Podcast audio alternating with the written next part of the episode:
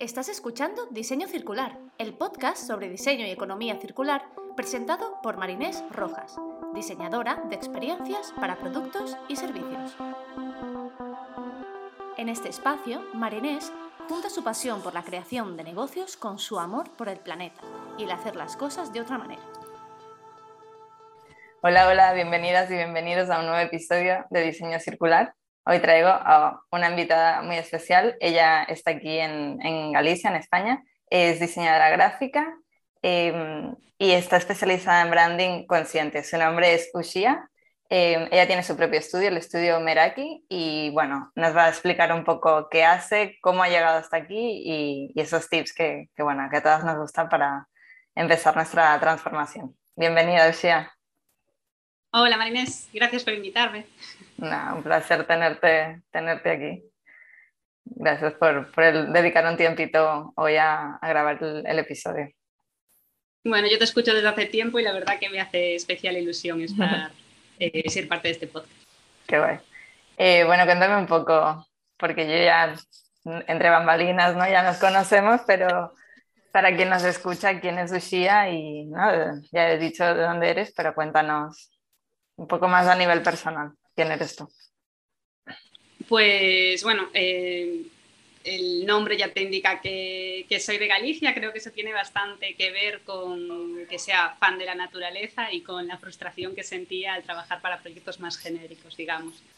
Eh, yo estudié diseño gráfico y imagen audiovisual, entonces eh, digamos que mi formación sí que iba bastante por el tema de comunicación y, por la parte más creativa y a mí eso me gustaba mucho, pero cuando llegué al mundo laboral me di cuenta de que estaba aplicando mm, mis conocimientos, digamos, en proyectos que a lo mejor no creía tanto, ¿no? que yo no mm. estaba tan a gusto trabajando con ellos.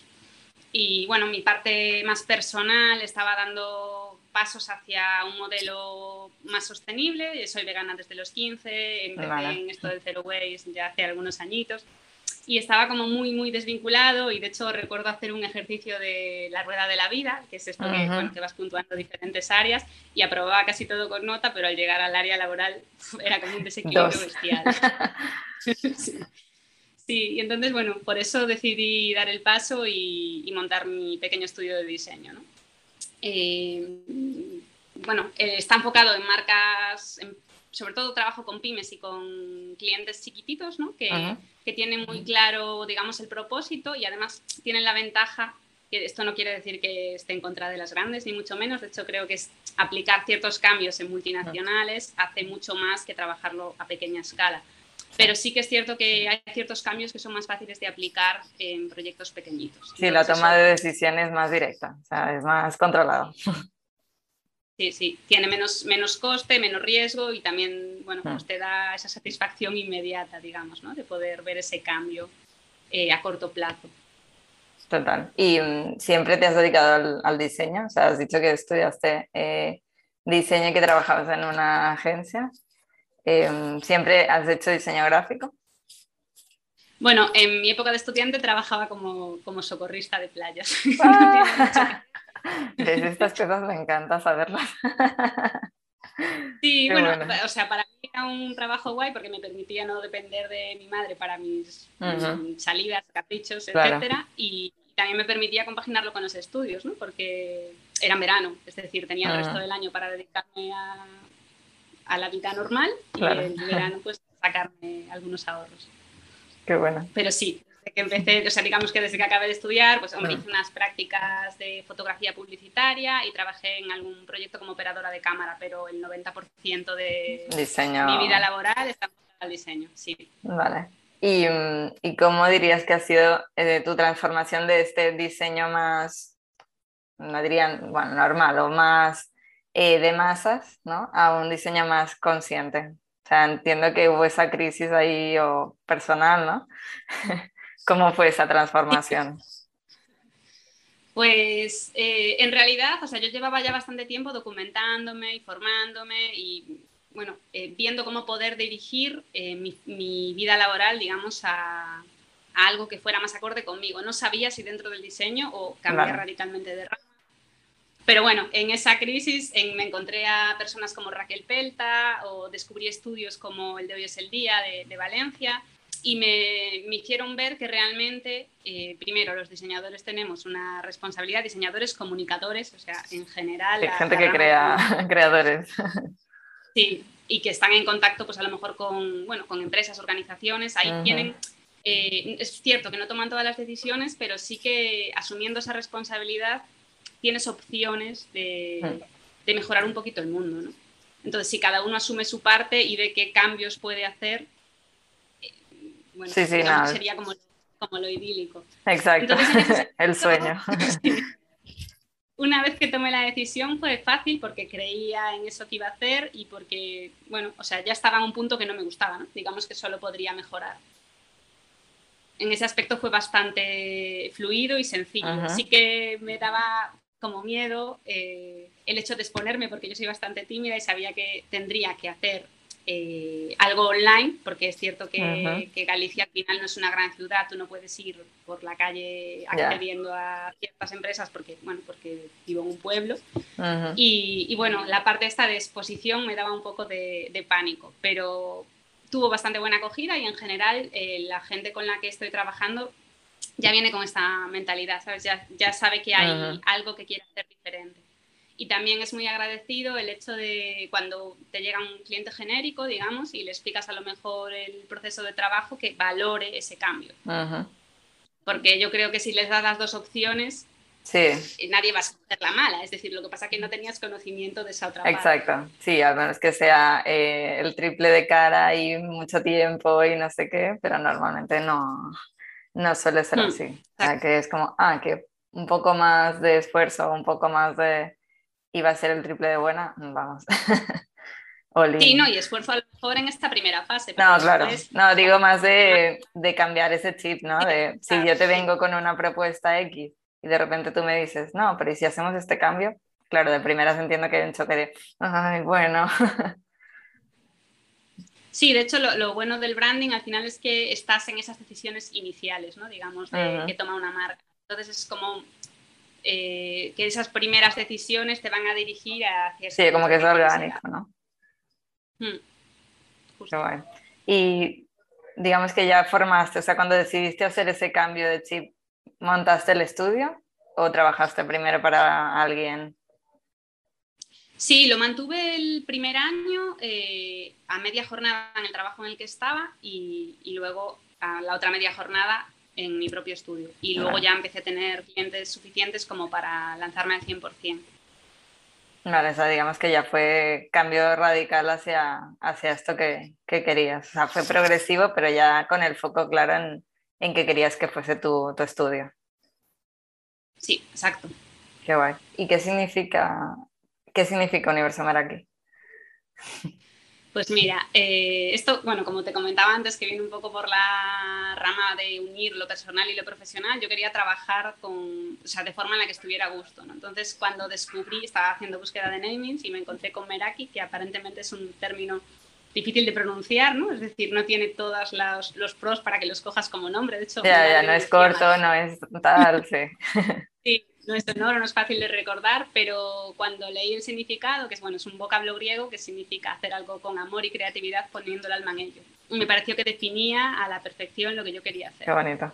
Y luego la parte de universo viene un poco a que, bueno, la gente entiende por marca o por branding el logo, pero realmente yo intento hacer un poco la didáctica de que, sí, de que el branding es mucho más, es esa estrategia.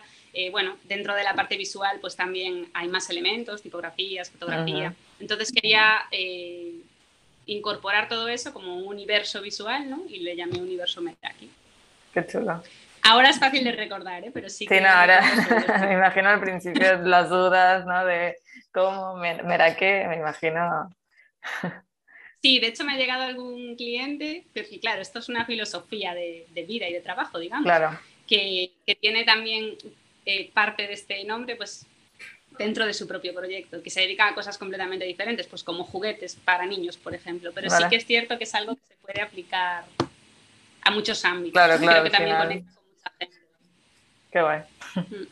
¿Y mm, qué tipos, no? Un poco hablando de, de, estos clientes que llegan, que ya están muy, digamos, como muy alineados y otros que no. Em, ¿Qué tipo de clientes suelen llegar y, ¿Cómo, ¿Cómo trabajas con ellos? O sea, ¿se convierten los que no son? ¿no? Un poco entender esto. Pues en general yo creo que mi web hace bastante de filtro, entonces casi toda la gente que me llega está bastante eh, cualificada y sabe un poco cómo es el proceso. Entonces ahí no tengo que hacer mucha didáctica. Así que, bueno, eh, me gusta definir las fases que vamos, bueno, primero los objetivos de comunicación, las fases de, trabajo, tener claras las reuniones y ver, bueno, conocer a la otra persona antes de meternos en faena, digamos, ¿no? Para, vale, sí, que haya pues feeling un poco por ambos lados. Sí, y luego, pues nada, si te llega alguien no cualificado, pues yo le explico un poco mi metodología. Hay gente con la que no encajas ni de broma, pero bueno, también esas reuniones están para, para poder descartar a esas personas. Y hay gente que sí que está abierta a, a, trabajar de otro modo y de hecho, pues te lo agradecen, ¿sabes? O, no lo conocían, o luego se van dando cuenta y se van enganchando y van proponiendo diferentes soluciones que a lo mejor a mí no se me habrían ocurrido, porque lo bueno de esto es poder también trabajar en equipo con la otra persona. Claro, sí, al final el cliente es el experto de, su producto, de su servicio. Sí, o por ejemplo te dan, pues yo qué sé, en temas de packaging, eh, residuos que generan sí o sí que no pueden evitar y que a lo mejor, a lo mejor no, pero a lo mejor los podemos incorporar dentro de, luego del proceso de diseño de ciertas aplicaciones. Entonces está guay poder tener este feedback por parte de un cliente y por eso yo pido eh, implicación al inicio y lo dejo claro, porque si no, no tiene sentido. O sea, te puedo hacer un, que para mí está perfecto y a lo mejor no funciona porque no tengo la información suficiente. Sí, sí, al final el contexto o, una parte de información que tenga el cliente, si tú no la tienes, mm, mal. Y decías, no, es que hay clientes con los que ni de broma eh, encaja. O sea, ¿qué dirías que es eso que encaja y lo que no? ¿O qué es eso por lo que dicen, mira, mm, no? que tú lo ves claro y que ellos lo ven claro. Claro, yo, por ejemplo, proyectos que de entrada fomentan violencia, bueno, cosas de sentido común, ¿no? violencia. Apuestas, ¿no? Cosas de esta. Claro, cosas que ya eh, por cómo soy no encajan conmigo, ¿no? Pero mm. luego eh, hay que estar bastante atenta, no sé, igual a ti también te pasa con el tema de, de, greenwashing, ¿no? Que es como que esto es una moda y de repente todo el mundo se quiere subir y cuando empiezas a ahondar sobre, sobre el negocio de esa persona te das cuenta de que no tiene nada que ver con lo que Sí, de esto no es importante cogerlo. Sí, o que se olvidan completamente, sí quiero ser súper ecológico, pero me olvido totalmente de la parte social. Mm. A mí, el tema de, vulnerar los derechos humanos, no sé, creo que todo tiene que ser un Y es cierto que eh, no son cosas que tú veas de, inicio, porque, mm. a ver, yo al trabajar con, con, pymes y pequeñas, o sea, con, con personas. Sí, pequeñas, sí, sí, sí. Claro, no todos pueden tener certificaciones, que eso no quiere decir que no lo hagan bien. Entonces, como que no es tan fácil de detectar hasta que ya estás trabajando. Claro, esto es un tema que a veces ha salido, ¿no? Es que no soy B Corp y claro, y es como, bueno, a ver, no todo el mundo se puede pagar ser B Corp, pero no significa que lo hagas mal o que lo hagas súper bien, o sea, al final puedes, puedes estar marcando la diferencia y no poder pagar o ni saber que existen también, eh, según qué, qué certificado. Sí, de hecho, esto es algo que, hablaba mucho con, bueno, con Lore, que es mi compañera de Fanetic, que es como que tendrían que pagar los que lo hacen. Nos conocemos. Sí, pues eh, eso, que lo, hablábamos un mogollón de veces y es como que ¿por qué tienen que pagar los que lo hacen bien para certificar que lo hacen bien en lugar de que pague la gente que lo está haciendo? la que lo hace muy mal es la que... Sí, sí, sí. No, totalmente. Sí, este tema del, greenwashing a veces es como turbio. A mí me han llegado, sí. bueno, cosas de, quiero ser circular, así, ¿eh? Así. La frase es, quiero ser circular, y como, vale. Bueno, la intención la. Como las ganas están, pero no sé, vamos a entrar en qué haces y sí, no, hay, hay cosas Bueno, pero por lo menos al final la experiencia, ese asesoramiento. Sí, ¿no? Y que buscan ese asesoramiento, o sea, si lo buscas de verdad, Sí, sí. A lo mejor ya te vienen con, ideas y te proponen, o a lo mejor es, oye, soy cero en esto, pero sé que esto es bueno y quiero, quiero que me asesores y ver hasta dónde podemos llegar. Otra cosa es que, no, bueno, es que esto es marketing y... sí, no, no, exacto. Sí, para mí es como que el filtro principal tiene que ser clave. Y ahí ya, no sé si tú ya tienes un checklist. Yo, claro, al final de la experiencia vas sabiendo donde hay alertas, dices, mm, esto que ha dicho no me convence, voy a indagar. Sí, sí, de hecho a mí me pasaba que al principio de esto, o sea, yo me, yo, a ver, en febrero de 2018 fue cuando, cuando monté aquí. Y al principio mi intuición estaba, pero como anulada. Y ahora ya. A ver, también me equivoco, pero sí que es cierto que, que a base de bueno, tener diferentes reuniones, pues te vas dando cuenta de, de dónde ah. coger a cada persona. Sí, total, total. Y mm, has explicado un poco cómo es tu proceso, em, cómo es desde que llega esa idea o esa necesidad de un cliente o una clienta hasta el final, a grandes rasgos. Vale. Sí, o sea, una vez ya tenemos aprobado el proyecto, quieres decir, ¿no? El proceso de, trabajo. Bueno, lo primero sería eh, definir las necesidades, que depende mucho de, o sea, en un branding me voy a centrar, digamos que es lo...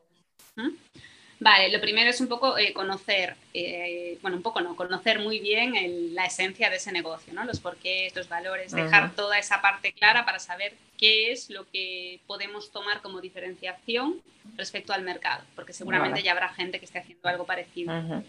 Entonces, conocer también ese mercado, qué código se está utilizando, qué está haciendo bien, qué se puede mejorar y conocer también a quién se están dirigiendo, porque al final eh, si tú creas un diseño, digamos, súper sostenible y no conecta con la gente con la que tiene que conectar, no va a vender y todo esto no sirve de nada. No sirve de nada, totalmente, total. Sí, entonces no podemos olvidar la parte funcional del, diseño, ¿no? Y bueno, una vez analizado todo esto, eh, creamos, o sea, definimos la estrategia. Aquí sí que entro un poco con diferentes consejos eh, para generar otras aplicaciones o eh, pues dependiendo de dónde sea el cliente, yo intento trabajar siempre con imprentas locales, es decir, aparte de definir el estilo visual, sí que hay como, bueno, no sé si oyes, pero está pasando un coche. Ah, no, tranqui, tranqui, se corta. bueno, eh, nada, que además de definir el, estilo visual, eh, definimos también un poco pues qué acciones van a hacer que, eso sea más, digamos, sostenible en todo el ciclo de vida, ¿no? Pensando, pues yo que sé, a lo mejor unas tarjetas que por qué se las va a querer quedar la gente, o a lo mejor no hacen falta tarjetas, o bueno, definir un poco qué pega con la marca y cómo se va a poder hacer. Cuando esto está aprobado, sí que empieza la parte de diseño y, y, ahí necesito el feedback directo de, bueno, en las otras partes también, pero aquí más el feedback directo del cliente, digamos. Eh, si son aplicaciones para imprenta, me gusta mucho eh, preguntar a la propia imprenta, que según era, esto era algo que al principio me daba mucho palo, pero te das cuenta de que el impresor sabe más que tú, que te va a poder aconsejar.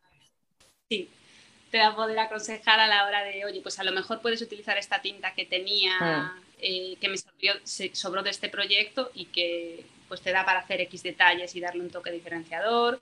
O oye, pues tenemos este nuevo papel o incluso tintas que están en pruebas de base acuosa. De hecho, hay un impresor sí me tiene dicho, mira, es que no te la quería ofrecer porque eh, no la he probado como para saber si va a desteñir, pero es que está siendo tan pesada. Yo te la dejo. sí. sí, entonces, claro, a veces eh, hay cosas que no te ofrecen porque están en experimentación, hmm. pero es que creo que a raíz de experimental es como puedes ir mejorando, ¿no? Sí, sí, claro. Y si el cliente está de acuerdo... Sí, exacto, eh, también es un poco decirle al cliente lo que hay, de mira, mmm, conejillos de India. Sí, sí, sí, tal cual. A lo mejor vamos muy justos de tiempo y no hay margen para este tipo de, pruebas, pero si no, suelen estar de acuerdo, o sea, al final... Qué bueno. y luego, pues yo que sé, temas de licencias, de, patentes, que se puedan, licencias de tipografía, ¿sabes? Que no sé, a veces te llegan clientes que ya están utilizando una tipografía y no saben que tienen que pagar una licencia por tipografía. Como también está ese proceso de, educación, es como mm. algo muy amplio. ¿no? Y nada, una vez que terminamos, le doy los entregables al cliente, los entregables a la imprenta y preparo siempre un pequeño manual de identidad y de buenas prácticas. Claro y sería esto más o menos. creo que me enrollé mucho, pero... No, no, está bien. Más o menos. No, y está bien porque, claro, piensa que no todo el mundo que escucha el podcast está en branding o está en UX o está en producto, entonces siempre va bien como entender otras partes de... No, hay otras áreas de, del diseño. Y comentas esto, ¿no? Del ciclo de vida. ¿Siempre lo has integrado el tema del ciclo de vida en lo que haces? ¿O es algo que has incorporado más tarde? O sea, en packaging sí. Eh, es cierto que hay proyectos que si no necesitan desarrollar aplicaciones no tiene sentido. Entonces, dependiendo de la naturaleza del producto, sí que, sí que se lo explico al cliente y vamos viendo en qué fase se puede mejorar. Que eso no quiere decir que lo hagamos todo. No, ya, bueno, la carta de los reyes es una. Sí, exacto. Sí, sí. Y, bueno, también sabes en qué patas cojeas para poder mejorarlo, a lo mejor no en esta fase, pero sí en una siguiente, o pues yo qué sé, cuando a lo mejor hay un material que te va perfecto y, no se fabrica aquí, se fabrica en China. Entonces, ya, dices, ¿cómo mires? Mm". sí, sí, sí. Claro. Vale, y, y, cuéntanos así un poco algún ejemplo así de, no sé, un proyecto que estés muy orgullosa o tu top 3. Pues mira, para que se pueda entender, yo creo que el, que, o sea, el más sencillo de ver, así explicándolo a viva voz, eh, fue un, packaging que, que trabajé con, con, Naturavia. Naturavia es una empresa de aquí de, de Galicia que fabrica de forma local eh, cosmética eh, orgánica, es vegana, Natural. tiene, certificación. Y llevan, yo creo que 12 o 13 años por lo menos funcionando. Es decir, eh, esto ahora es algo muy habitual, pero de aquella fueron pioneros en, sí, sí, sí, hacer algo así. Hmm. Y nada, tenían el problema de que el contorno de ojos era, de hecho, bueno, podía haberlo cogido para enseñarlo, pero digamos que tiene este tamaño, es un producto premium y no tenía casi visibilidad en el punto de vista, en el punto de venta, perdón. y, claro, e, ellos que ya están bastante eh, metidos en, este, en esta filosofía decían, es que no quiero hacer un sobreenvasado porque eh, al final estoy generando residuo, pero sí que necesito que, el propio envase se vea bien en el punto de venta. Y además hay una información legal que tengo que poner y que no me cabe en el propio bote. Claro. Entonces, bueno, hicimos varias propuestas y de hecho una de las propuestas que le hice era aumentar considerablemente el tamaño que se descartó, lo descartaron directamente ellos, por eso te digo que depende mucho de la filosofía del cliente porque aunque es cierto que era, bueno, estaba hecho con cartón corrugado y eso es cartón reciclado, eh, bueno, que, que, entraría fácilmente en la cadena de reciclaje y tiene muy poquito coste, eh, a, nivel transporte y distribución, pues iba a generar mucho más impacto, porque una caja así, en vez de entrarte 30, a lo mejor te entraban 4. Entonces al final votamos, o sea, optamos por hacer un, un packaging que se ajustara a la caja, tipo cerillo, para poder meterle todos los datos y era de bagazo de caña de azúcar, es decir, lo que sobra cuando extraen el azúcar, el alimento. O sea, no es parte del alimento, sino eso que, sobra. Con eso se hace ese papel que le daba un toque pues, cercano y diferente. Y también nos daba pie a poder explicar eh, por qué se había utilizado ese material. Y luego ellos hicieron también labor de comunicación, por eso digo que es bastante importante, porque a ti te llega eso y... Sí, si no comunicas no sirve de nada tampoco. Sí, pues hicieron labor de comunicación para poder reutilizarlo. Entonces ponían a lo mejor en, pues en su web o en su Instagram eh, opciones para darle una segunda vida y meterlo pues en, como caja de pendientes, por ejemplo, bueno, para que no lo tirases. Y además le metimos un QR que tenía una guía para eh, utilizar a la perfección y sacarle el mayor beneficio posible al propio contorno. Entonces era un poco, vale, le hemos añadido esta caja, pero no queremos que la tiren cómo lo hmm. conseguimos. Sí, hemos alargado al máximo la vida del propio producto y de la caja metiendo el mensaje. Qué bueno. Sí, es cierto que esto es un producto dentro de todo el universo de la propia empresa. Pero bueno, es lo que hablábamos antes, que eh, si cada persona hace su labor dentro de, hmm. de su expertise, ¿no? digamos, o de su profesión, al final eh, se consiguen cosas muy globales. Sí, no, y que también siempre hay como mucha queja de, no, es que esta marca ha hecho esto, pero es que todo el resto sigue igual. Y es como, ya, pero es que solo hacer ese cambio es mover todos los engranajes de dentro de esa empresa. Entonces es mejor empezar a hacerlo bien, que no sea greenwashing ni nada así, hacerlo bien y luego ya ir, digamos, abarcando un poco más de terreno. Pero es que claro, es que a veces la gente dice, no, es que, no, y que, y que no hacen nada. A la, la gente Justo, la gente que lo, que lo hace bien le buscamos las cosquillas y bueno, los que lo están haciendo horrible ni nos fijamos, ¿sabes? Es como, claro, porque hay veces hay incoherencia, yo creo. Sí, esto es típico. Y de otra forma no. Gente que sigo por Instagram de temas de sostenibilidad, veganas y siempre, siempre está esta queja, ¿no? De es que llevas un reloj con, que tiene piel de no sé qué y es como, ya, pero y todo el 90% de lo que hago, no te fijas, no, es como que nos gusta mucho fijarnos en, lo malo, pero solo en la gente que lo hace bien. Luego está una marca grande contaminando y es como, ah, no pasa nada. Es como... Sí, no sé, o sea, habría que quizá hablar con algún sociólogo, ¿no? Sí, exacto. Voy a pensar en traer a alguien. Hmm, me interesaría, sí, sí, profundizar en este tema porque también se tocan hábitos, se toca todo esto y es interesante, pero sí, es algo que a mí me, me choca mucho. Es como, ya, pero mira lo que han hecho aquí. Y es como, ya, ya, pero es que cambió toda tu empresa de arriba abajo en meses, claro. Estamos viendo mm. cosas em, imposibles. Y cuéntame así un poco otro ejemplo para que la gente se haga más a la idea. Pues mira, otro ejemplo ya más de, branding, o sea, solo, que solo trabajáramos el branding, eh, fue, además fue de mis primeros proyectos y le tengo mogollón de cariño. Eh, bueno, la chica se llama Almudena, es de Madrid y digamos que tiene dos, dos proyectos, ¿no? Eh, Maralle y Genius Loci, y uno se retroalimenta del otro. Es decir, em, ella es ceramista y hace cerámica a, partir de restos quemados de, bosques. Es decir, reformula esas cenizas y hace cerámica. ¿Con cenizas hace cerámica? Sí, ella hace la reformulación a partir de esas cenizas. Claro, entonces, por una parte, o sea, esa es la línea que tiene de, cerámica, ¿no? que es Genius Loci. Eh, tiene esa labor de concienciación, es decir, hago esto así y, y algo que, que, es algo muy triste lo convierto en algo que tú tengas en tu casa y de algún modo te conciencia. Bueno, te conciencia día a día cuando lo ves porque te acuerdas.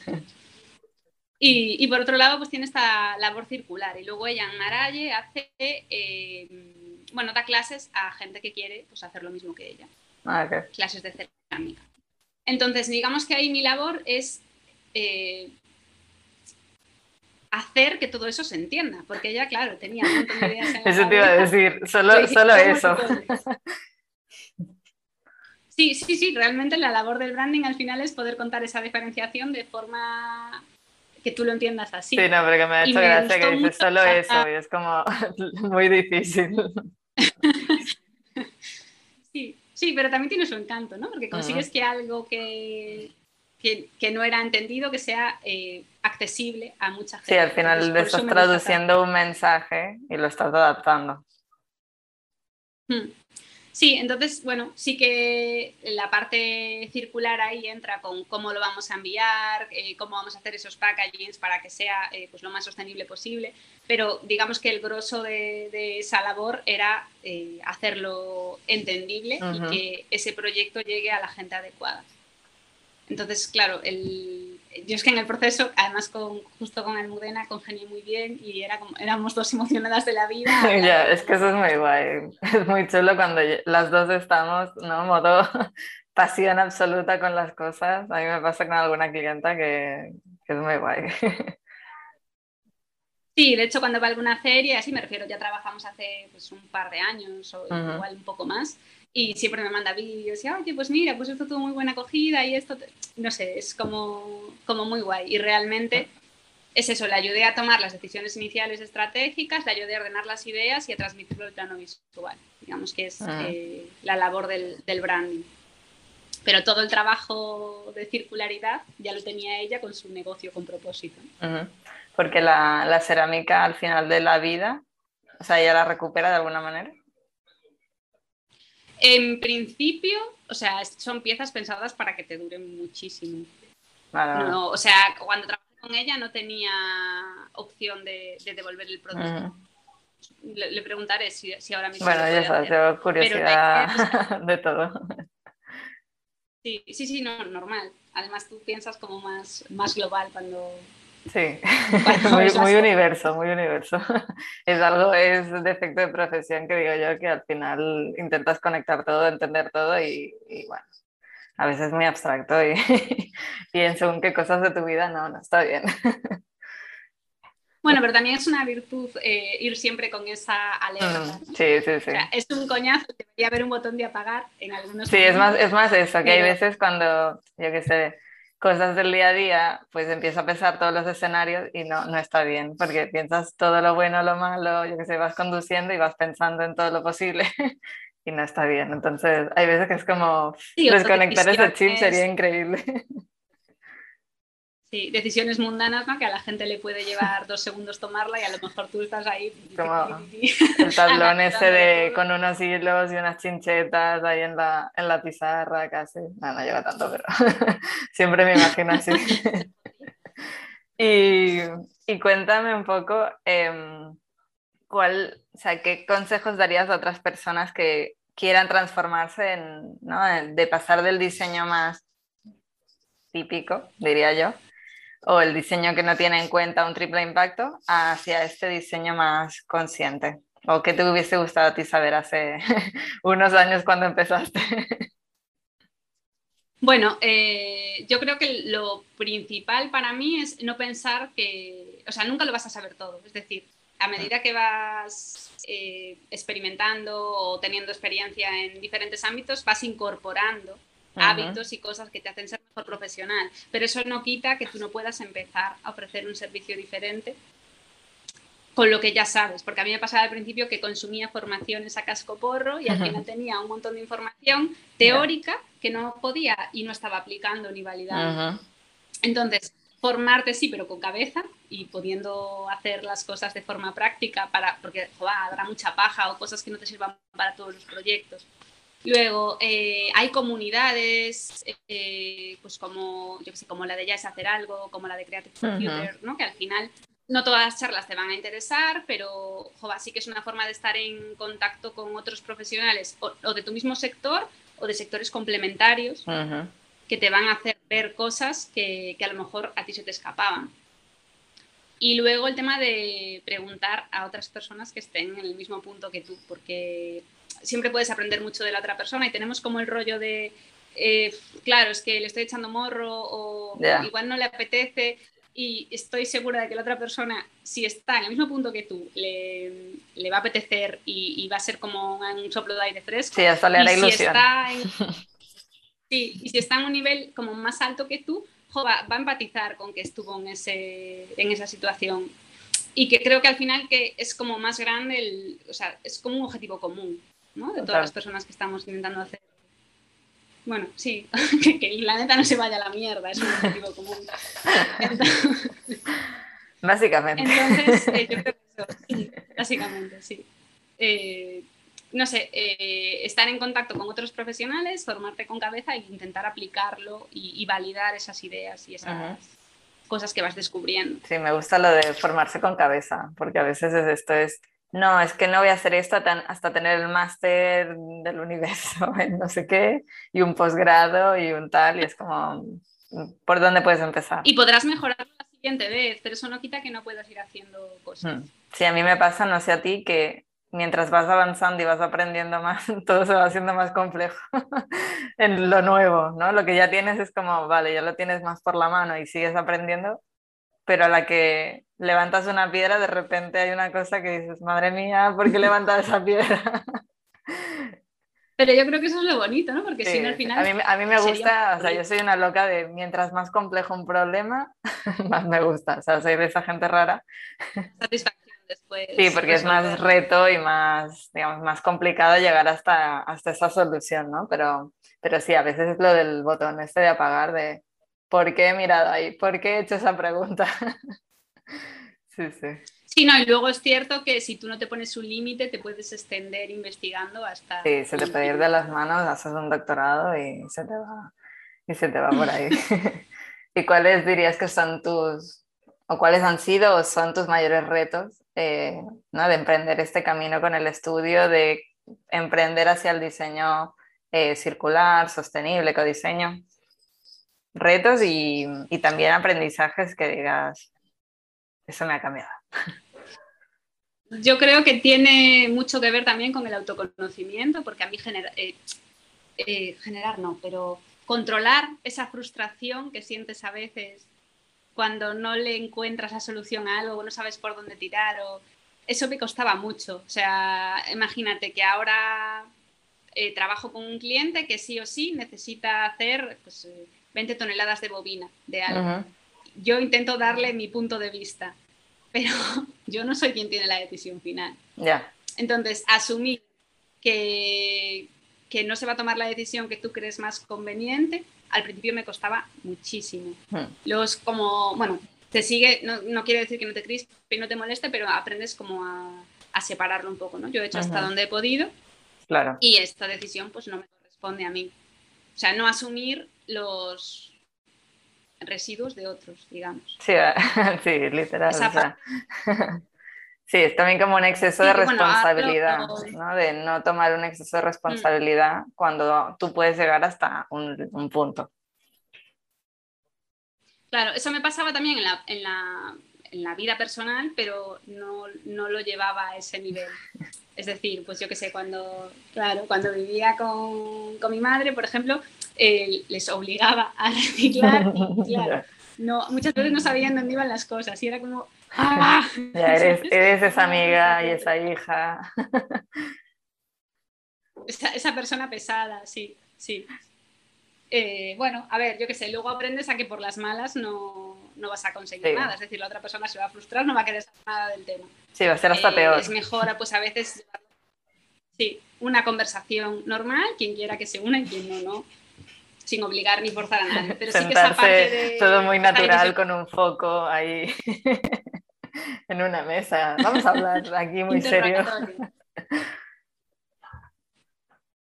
Sí, luego también eso, la parte un poco de, de exposición que al final te impide y te hace perderte eh, pues, conversaciones productivas y fructíferas y que te hacen crecer, ¿no?